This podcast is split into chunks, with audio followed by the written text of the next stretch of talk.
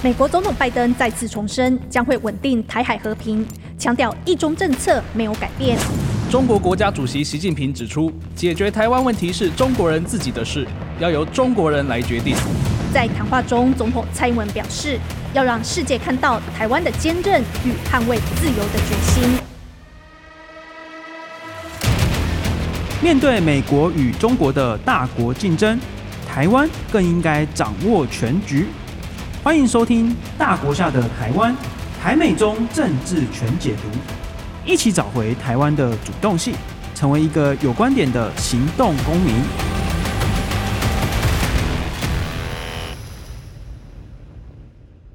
欢迎收听由静好听制作播出的节目《大国下的台湾》，台美中政治全解读。我是陈芳瑜。在第一集当中，我们讨论了美国是怎么样看两岸关系，以及看待中国，然后还有看待台湾。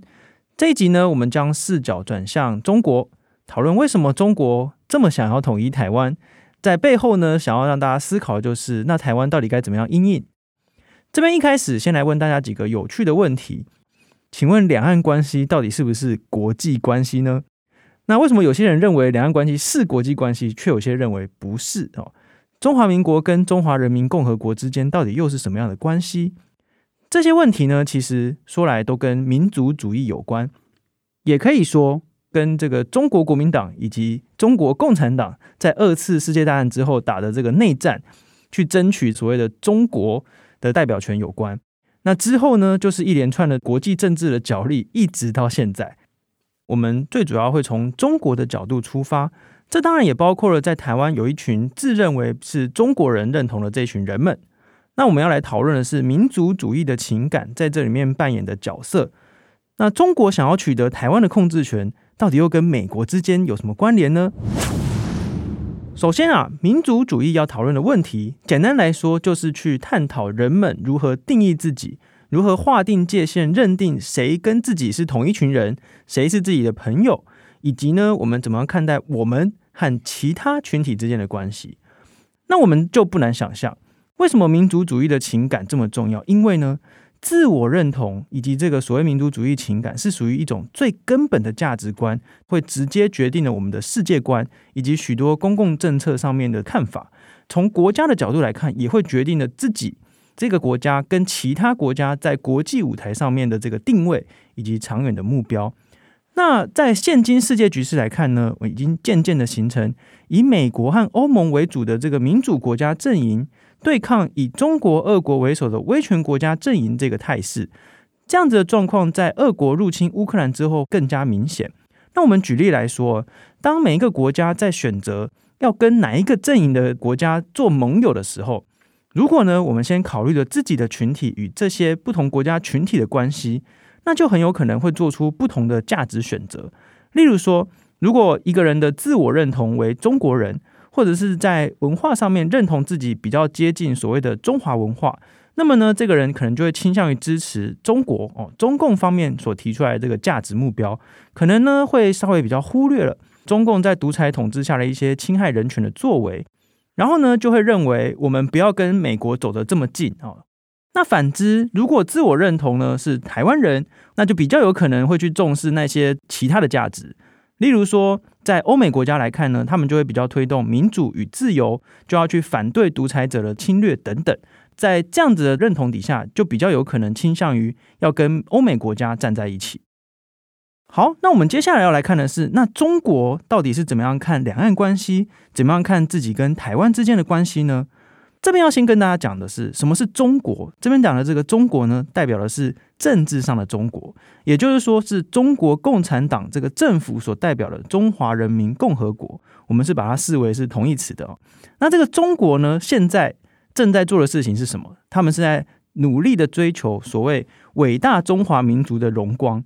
而台湾呢，一直以来都是这个荣光的重要环节之一。对中共来说，统一台湾是一个神圣的历史任务，是民族复兴的一个必要条件。而且这个目标呢，是写在他们的教科书当中，从小就开始教，各级学校都在教。然后呢，他们的历代领导人都说啊，要解决台湾问题，而且这个问题就是一个神圣历史任务。所以说，我们可以下一个小结，就是说，中共呢，现在他们的统治正当性。有一部分其实就是建立在要解决台湾问题上面。不过呢，有一件非常有趣的事情，就是这样子的所谓神圣历史任务啊，这个观点其实是经过了一番转变。有许多的史料记载，毛泽东他其实是支持台湾独立的哦。哦，例如说，在一九三六年的时候，那个时候他就说过要支持台湾独立。那那个时候背景是什么呢？那时候是要支持这个朝鲜，也就是韩国，还有台湾的人民独立，因为这样子呢才能够脱离日本的统治。当然啦，他支持台湾独立的这个目的是要挑战所谓的帝国主义哦，能够把这个帝国那个时候的日本帝国嘛哦分割的越小越好。诶，到了一九四五年的时候，诶，那个时候是差不多要开始打这个内战哦。毛泽东是认为说要支持台湾人民，让台湾人可以针对蒋介石还有国民党进行斗争，所以他曾经在这个广播当中说：“诶，我们赞成台湾独立，赞成台湾成立一个自己所要求的国家。”那这个观点哦，大概就是因为蒋介石政权啊内战打输了，撤退到台湾之后，当然就改变嘛。因为这个时候蒋介石政权突然间就等同于台湾了哈。那现在中共的说法就变成是台湾自古属于中国，是中国领土不可分割的一部分哈。那为什么中共要不断强调说台湾是自古属于中国？总结来看，大概就是两个重点哦。第一个重点就是我们刚才前面说到的这个民族主义的情感。这其实呢，也是当今我们认为的台海危机的根源。因为中国民族主义追求这个中华民族这种荣光，开始想要挑战美国所定下来的世界秩序。这样的民族主义的叙事模式，可以从中共的教科书以及各级重要领导人的谈话当中看出来。因为很多的中共领导人现在他们常常会认为说，西方国家就是不断的欺负中国嘛。他们现在还会去谈所谓的百年国耻。哦，就是这个清末的时候呢，西方国家去入侵中国，然后去割地啊等等。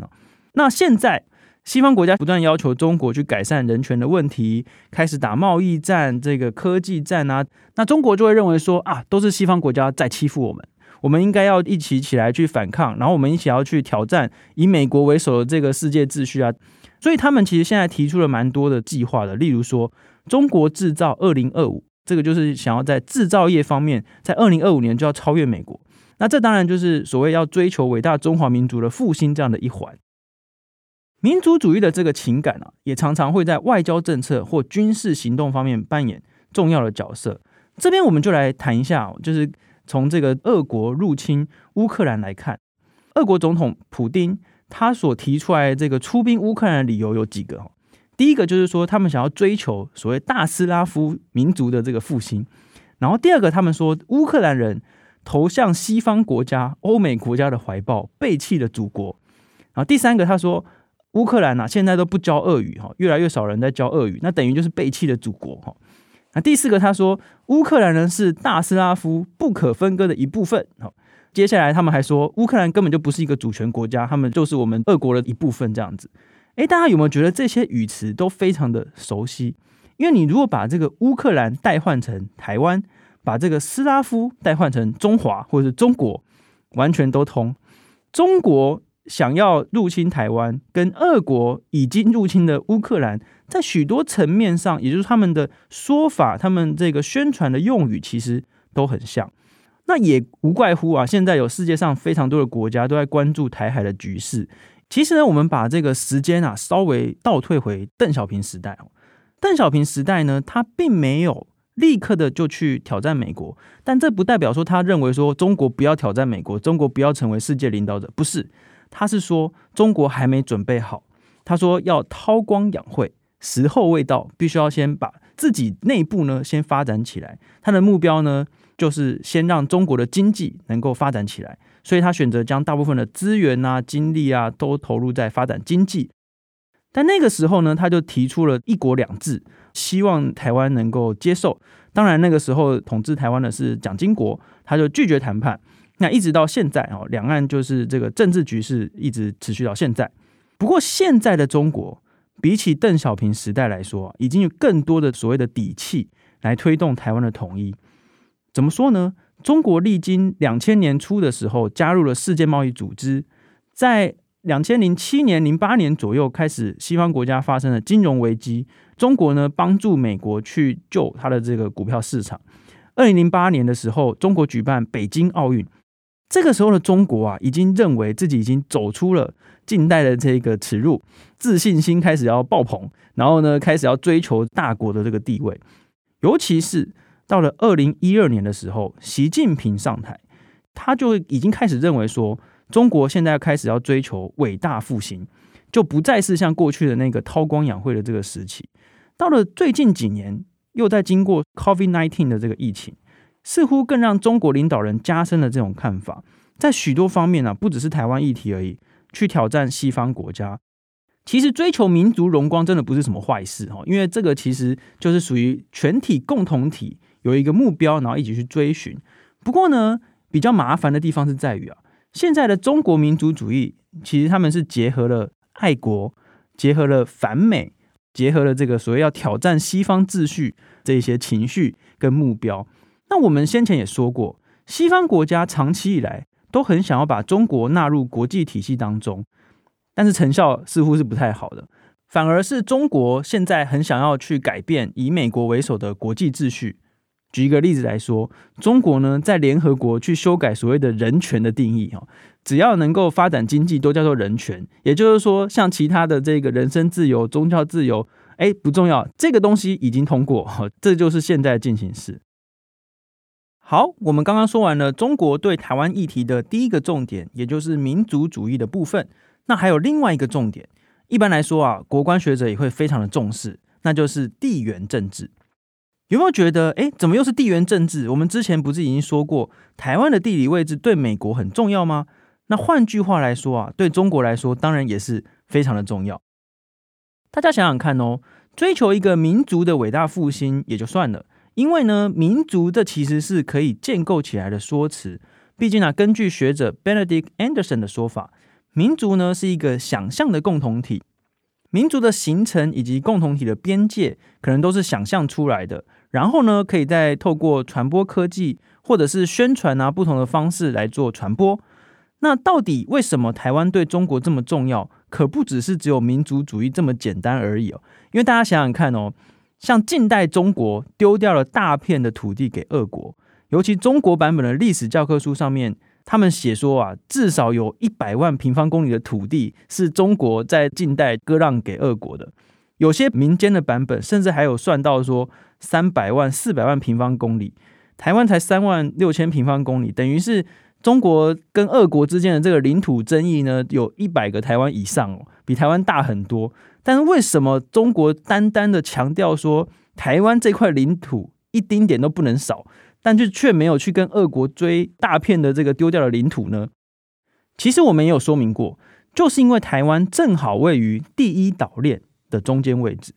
基本上这里就是一个陆权帝国，也就是中国想要进入海洋的一个重要的航道，一个关键的位置。从战略的角度来看，中国拿下台湾最重要的目的，第一就是取得一个深水港。台湾的东部是一个深水区。从深水港出发的潜舰呢，才能够摆脱美国的侦测跟监控，而且可以直接面对整个太平洋。所以说，如果中国想要达成战略威慑，必须要拿下深水区。第二，台湾也掌控了中国海上对外作战的两大航道。第一个航道呢，是台湾东北与日本冲绳之间的这个叫做宫古水道。第二个航道呢，是台湾与菲律宾之间的这个巴士海峡。也就是说呢，如果说中国可以直接控制台湾，那就会突破了所谓的第一岛链。那除了台湾之外，南海的南段其实也是一个深水区。所以说，中国一直不断的强调所谓的九段线啊、十一段线啊这些哈，认为整个南海自古以来就是属于中国的。不过呢，南海问题是相对比较复杂，因为牵涉到太多的国家这样。那回到中国对台湾的战略部署，美国这边呢也是有所动作。像是在二零二三年初，美国呢就跟菲律宾达成了协议，要在菲律宾新增四个军事的基地，而且这四个当中，其中有三个就直接紧邻着巴士海峡。总而言之，民族主义跟地缘政治就是中国一定想要统一台湾，或者是说想要并吞台湾的两个主要的理由。在这样的目标底下，针对台湾，中国现在推出了所谓的混合战。包括了舆论战、心理战、法律战，这些都是没有烟消的战争。那中国最主要的目的是希望呢，不要透过军事的力量就可以达成他们的目标，也就是说，要去迫使台湾去做一些政治谈判以及政治上的让步，或者是直接获得台湾人民对于统一这个目标的支持。那当然，除了这些混合战、没有烟消的战争之外，在军事威胁方面呢，中国对台湾的这个威胁也是与日俱增。从中国的角度来看，整个世界局势。现在正是中国人去追求整个中华民族伟大复兴的一个重要时刻。历经了长久以来的百年国耻，历经了邓小平时代的韬光养晦，到中国现在变成了世界工厂，加入了世贸之后呢，举办了奥运哦，然后习近平上台，已经越来越不把西方国家看在眼里。这边大家可以反思的是，台湾的角色到底是什么？台湾在中国崛起的过程当中，其实也是扮演了非常重要的角色。尤其呢，是在一九八九年六四天安门事件之后，中共政权血腥的镇压当时去做和平抗议的这些学生。在那之后呢，中共就被全世界给制裁。这个时候发生了非常有趣的事情，就是台湾以及香港的商人重新帮助了中国的经济回到正常的轨道。尤其是台湾提供了资金，香港的商人呢，则是提供了许多的技术以及跟美国之间的连结。一直到现在，台湾跟中国之间的贸易依存度也非常的高。例如说，我们有百分之四十的出口是到中国，那同时在对外的投资也是有非常高度的比例都是在中国方面。那民间的往来更是非常的密切。有包括学术上的、社会上的各方面的往来。不过，我们可以看到，在习近平上台之后，整个对外扩张的野心是越来越明显。尤其是在二零一八年，他废除了任期限制，而且在二零二二年，他成功的打败所有的政敌，三连任中共总书记，扫除了所有反对的派系。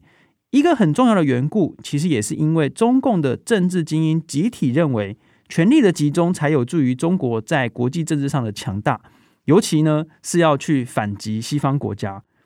那习近平的这个大权独揽，就是这种集体意志的展现。也就是说，台湾问题现在是中国向外扩张的第一线，最关键的一个枢纽位置。如果中国可以拿下台湾，不只可以满足长久以来的民族情感，更是地缘政治上对美国的一个重大挑战。那么，当今的世界局势已经进入了美国与中国的这个战略竞争，台湾到底该怎么样看美中的对抗呢？其实，我认为关键是在于，到底我们比较认同哪一种价值？一边是中国所推动的所谓中华民族伟大复兴这样的价值，那另外一边是美国所想要维持的当今的国际秩序以及民主的这一个体制。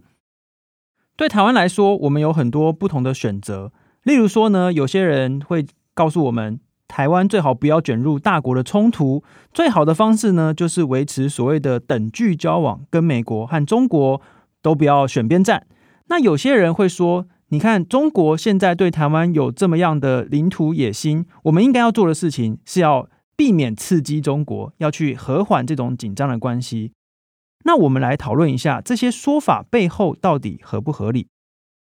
首先，我们要来看的是，很多人都说台湾最好不要卷入大国的冲突。可是从地理上来看，除非我们把台湾搬移走现在这个位置，不然我们真的无法避免，必须要面对大国之间的角力。我们不可能去避免中国想要把台湾收回这样的神圣历史任务。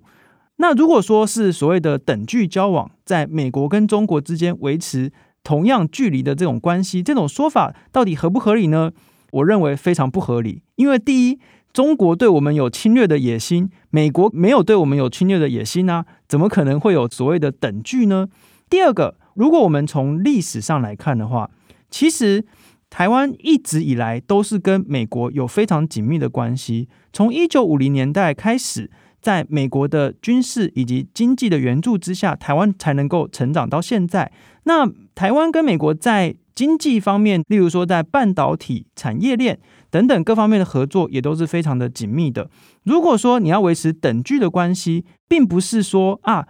台湾跟美国的关系太密切了，所以我们要跟美国离远一点，这样叫等距，并不是，而是应该是要去想办法跟中国说服他们，不要再以侵略台湾为最主要的目标。那另外一种说法呢，就是说，你看我们没有办法改变中国，所以我们要去避免刺激，避免挑衅。不过呢，如果从中国的角度来看，我认为说这一个主动权并不是在台湾这边，因为中国现在就是摆明了想要统一台湾，而且把这件事情视为一定得达成的一个任务。基本上，任何一个不统一的选项，都很有可能被中国视为是台独，视为是一种挑衅。而且我们可以看到，中国近几年推进统一的手段是越来越强。例如说，好几年前，我们的艺人要过去中国发展，他们可能只需要说“我向往统一”这样就可以了。现在，你不只要讲支持统一，你还必须要反对台独。就像是马英九前总统执政的时候，他的口号是“不统、不独、不武”，当时是可以的。不过他卸任之后呢？这个中国官媒就骂他说：“你怎么可以都不推动统一？”那马英九前总统呢，他就把这个口号改成“不排除统一”，还是被中国官媒骂说：“诶，不排除统一不行啊，你要支持统一才可以，这个力道才够。”还有另外一个例子，就是说以前呢，有很多比较亲近中国的政党，他可以讲说“九二共识”可以各自表述。然而现在所谓的“九二共识”对中国来说，就等同于是一国两制的台湾方案。各自表述的空间完全都没有了。这不只是中国要求台湾表态而已，而是代表着中国对台湾的各种威胁手段都持续在升级。另外，有很多台湾这边的政客或媒体会主张说，我们最好不要跟美国保持这么近的关系，我们要减少一些军购，然后呢，不要一直讲说我们要加强战备、加强防守，因为这些都是在刺激中国、挑衅中国。然而，这这几年来看，中国对于台湾的，不管是在军机、军舰这方面的侵扰频率是越来越高，还有中国越来越会利用各种经济的手段去制裁台湾这边的产品。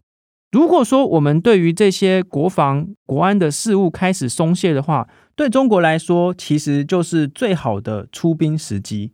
如果我们用一个生活中的例子来做比喻，我们应该不会讲说，每一个人家里面装了监视器或保全系统，就是在挑衅小偷。那如果说我们把监视器、录影机给撤掉，也不代表说我们就必须要去跟小偷或者是强盗和好。相反的，如果我们把这些防御的设备撤掉，对小偷来说，等于就是邀请他来偷东西一样。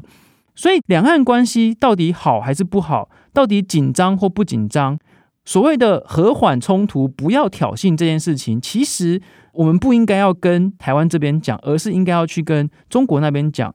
如果说要让两岸关系和缓的话，并不是说我们单方面的减少武装就可以做到。也就是因为中国对于台湾的野心是非常的明显，所以我们并没有太多的选择，我们只能够持续的加强自我防卫的力量。不过，我认为台湾这边从来都没有反对要跟中国交往。其实，台湾跟中国之间在经济社会的交往一直都非常的密切。我们从来也不会想要所谓的选边站，或者是站在哪一方面去打击另外一方面。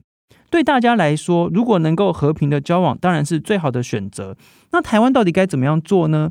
当然，台湾要做的事情就是去结交更多理念相同的朋友，呃，相同的这些国家。而且呢，我们要清楚地表明自己并不想要被中国统治这样子的意念，然后呢，要讲给中国听，也要讲给国际社会听。接下来，我们要用实际的行动去加强自己的防卫能力。如此一来呢，才是所谓最好的维持现状的一种方式。政治学知识库。我们在前面有提到“一国两制”。大部分的人一定都听过“一国两制”这个名词，但是可能不太一定知道说这个方案的历史背景以及到底内容是怎么样。现在中国一直想要台湾接受“一国两制”，所以呢，我们在这边还是要来简单的介绍一下到底这是什么东西。在一九八一年邓小平主政之下，第一次提出了一国两制。这个内容是这样的：他们说，统一之后，台湾是一个特别行政区，有一个特别的自治权。这个自治权包括呢，台湾的社会经济，还有这个生活方式，还有原本跟这个外国的经济文化关系可以不变。然后呢，这个私人财产、房屋、土地、企业合法继承权、外国的投资呢，不会受到侵犯。也就是说呢，台湾可以变成一个特别的行政区。当然啦，这是在中国的治理底下。那个时候的总统蒋经国。拒绝了这样的提议，主要原因之一啊，是他认为说中共其实不可能信守承诺。从性质上来看，简单来说，一国两制就是给予一个地方高度的自治权，但是呢，你在一个国家的主权方面呢，就是没有办法继续拥有了。那这个最早是用在西藏，北京政权跟达赖喇嘛所领导的西藏政府，他们在一九五一年就签订了一个。叫做《和平解放西藏十七条协定》这一个条约，由北京的中央政府去主导西藏的外交与国防，然后呢，由达赖政府管理西藏内部的事务。但是，好，但是虽然签订了这个条约，可是呢，北京并没有信守承诺哦，就开始要想要控制西藏的一些宗教的这个人士，还有一些很多其他的这个政治事务。那结果呢，双方就开始有更多的冲突。在一九五九年的时候，解放军就直接开进西藏，达赖喇嘛呢就逃亡到印度，直到今天。所以说，邓小平提出来一国两制的时候，蒋经国拒绝谈判是有他的理由。那中国方面呢，反而就先把这个制度呢适用在香港与澳门这两个地方，大概都是在一九九七到九九年之间呢回归到了中国。那中国呢就承诺说。例如说，他们对香港的承诺就是五十年不变，他们可以维持自己原本的制度五十年。不过，过了二十几年后，中共就收回了所有的政治权利，在二零一九年的时候，正式制定了香港版的国家安全法，形同终结了一国两制。不过，这是后话哈。虽然说中共撕毁协议的这个例子一再发生，但是现在仍然一直不断的要求台湾要追求一国两制的台湾方案。这就是中共目前推动政治谈判的一个目标。感谢大家的收听，请持续锁定由静好听制作的《大国下的台湾》台美中政治全解读。我们下集见。想听爱听，就在静好听。